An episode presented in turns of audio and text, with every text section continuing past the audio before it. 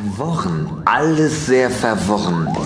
Nun, meine lieben Freunde, ich glaube, das Beste ist, wir tragen erst einmal alle Fakten zusammen.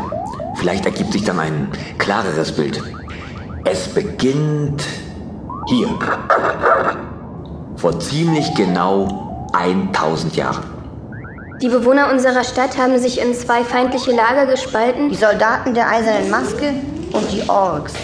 Wir fanden heraus, dass sich hinter der eisernen Maske ein wahnsinnig gewordener Großcomputer verbarg. Fast die halbe Stadt geriet unter seinen hypnotischen Zwang. Eine Zeitbombe schleuderte ihn schließlich in eine unbekannte Zeit. Die andere Hälfte wurde von Ork kontrolliert und die Stadt stand kurz vor einem Bürgerkrieg. Ja, Joy. Aber mit diesem Ork ist alles viel schwieriger und undurchsichtiger. Erste Spuren fanden wir im alten, versunkenen Atlantis.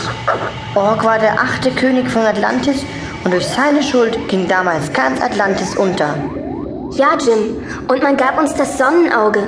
Das Auge der Ewigkeit. Und wir konnten damit durch die Zeit reisen. Was wir dann auch taten. Zunächst ging es über 2000 Jahre zurück in die Vergangenheit. Wir fanden Plato, einen der klügsten Köpfe des antiken Griechenlands. Oder genauer gesagt, er fand uns. Außerdem lernten wir noch unseren neuen Freund Mambo kennen.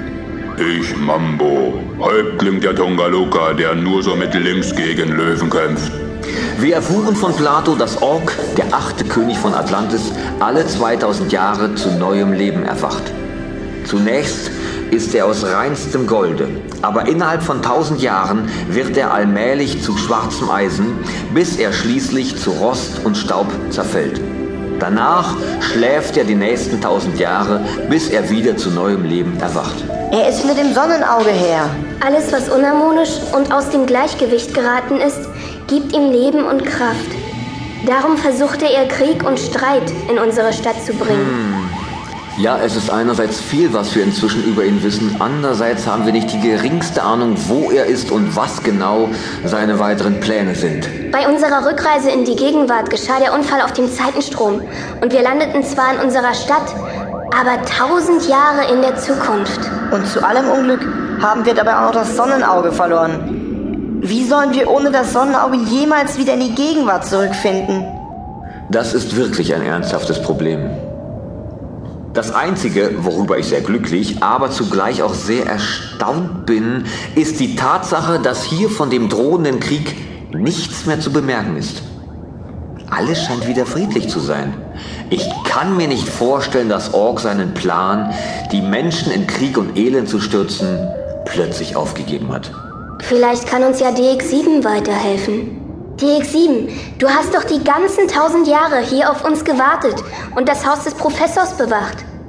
Was geschah hier in dieser Zeit? Die Kriegsgefahr verschwand eines Tages ebenso plötzlich und unerwartet, wie sie aufgetaucht war. Aber seitdem wird die Stadt und mit ihr die ganze Erde von einer neuen Gefahr bedroht. Eine neue Gefahr? Die Sonne. Was ist mit der Sonne? Was ist das? Hört sich an wie Sirenen. Kommt, wir sehen draußen mal nach.